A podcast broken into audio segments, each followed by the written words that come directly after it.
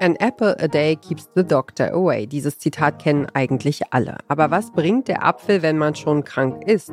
Zugegeben, in diesem Podcast geht es um mehr als nur um Äpfel. Hier geht es darum, ob und wie man mit Hilfe der eigenen Ernährung the Doctor wieder loswerden kann. Es tut mega weh. Also es sind wirklich richtige Schmerzen und es ist halt eigentlich immer konstant, dass meine Haut wund ist und rot und ich mich blöd und unwohl fühle. Das ist Charlotte. Sie leidet unter Neurodermitis und ist eine Protagonistin des NDR-Podcasts Die Ernährungsdocs. Und ihr hört den Podcast-Podcast von Detektor FM. Die Ernährungsdocs helfen Menschen und lösen Fälle wie den von Charlotte. Am Anfang einer jeden Folge erfahren wir etwas über die PatientInnen. Bei Neurodermitis entwickelt die Haut ja so trockene, schuppige, ja, Flecken oder Flächen, die einfach auch wahnsinnig jucken. Betroffene können dann oft gar nicht anders, als daran zu kratzen. Ich kenne das selber. Ich hatte das ähm, als Kind und auch als Jugendliche und junge Erwachsene. Aber ich habe es jetzt eben nicht mehr. Und dieses Kratzen, das macht natürlich die Haut noch mehr kaputt. Es ist ja auch tatsächlich so, dass häufiger Kinder davon betroffen sind. Wie bei mir eben auch. Bei Charlotte war das aber eben nicht so, ne? Mhm, ganz genau. Also wie du es erlebt hast, ist tatsächlich die Neurodermitis die häufigste äh, Hauterkrankung bei Kindern, ungefähr 15 Prozent, Krass. die sich dann aber Gott sei Dank verliert, sodass Erwachsene nur noch so zwei bis drei Prozent betroffen sind. Mhm. Ja, aber bei Charlotte war es eben just anders. Ja, also sie kannte gar kein Leben ohne Neurodermitis, keinen einzigen Tag. Wahnsinn. Und das war das Schlimme daran. Das ist Dr. Silja Schäfer. Sie ist eine von drei Ernährungsdocs und beschreibt anhand von Charlottes Neurodermitis-Erkrankung, wie eine Ernährungsumstellung helfen könnte. Die Ärztin erklärt, wie Haut und Darm zusammenspielen. Haut, Darm, Immunsystem, hängt das damit so ein bisschen auch zusammen, dass der größte Teil des Immunsystems eben auch im Darm sitzt? Ganz genau.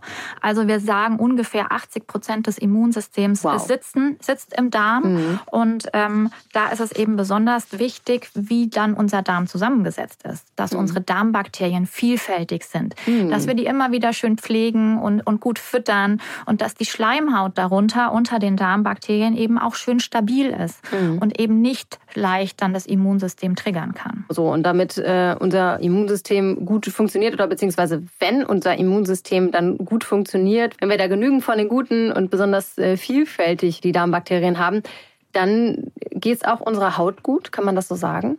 Ja, kann man eigentlich schon so sagen. Also wenn es dem Darm gut geht, geht es der Haut in der Regel eben auch gut. Oder Mhm. zumindest besser. Und das war unser Ziel bei Charlotte. Damit die Ernährungsdocs das Essverhalten genau analysieren können, führen die PatientInnen ein eigenes Ernährungstagebuch. Wie genau die Ernährung umgestellt wird, erfahren wir natürlich auch. Am Ende wird ein Resümee gezogen. Was hat es gebracht? Und vor allem konnten die PatientInnen die Umstellung beibehalten? Moderatorin Julia Dehmann fragt nach. Und bei Charlotte hat es tatsächlich geklappt. Also, was ich so sehe, sieht ähm, hervorragend aus. Super. Aber ähm, ja, wie geht's dir denn? Mir geht's super. Also ich könnte, es könnte nicht besser sein eigentlich, so von der Haut her. Ich ernähre mich ja auch heute noch so zum größten Teil, aber meine Haut ist ja jetzt so mit sich im Reinen, dass ich es mir halt auch mal erlauben kann, keine Ahnung, ein Brötchen aus Weizen zu essen oder so. Ähm, aber ich glaube, ich und mein Körper hat das halt gebraucht, einmal wirklich, wirklich ein Jahr lang komplett sich so zu ernähren, dass es gar keine Chance gab, noch einen Schub zu bekommen.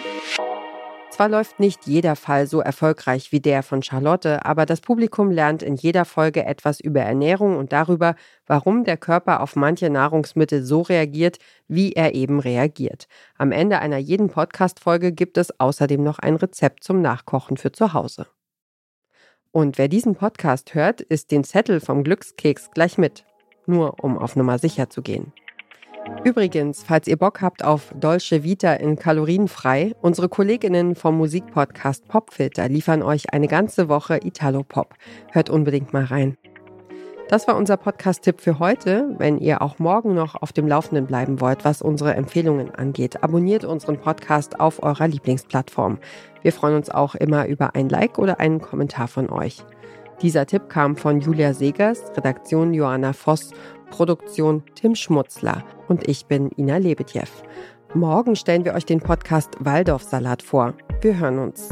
ein paar Tage nicht, denn dann ist hier mein Kollege Stefan Ziegert am Mikrofon.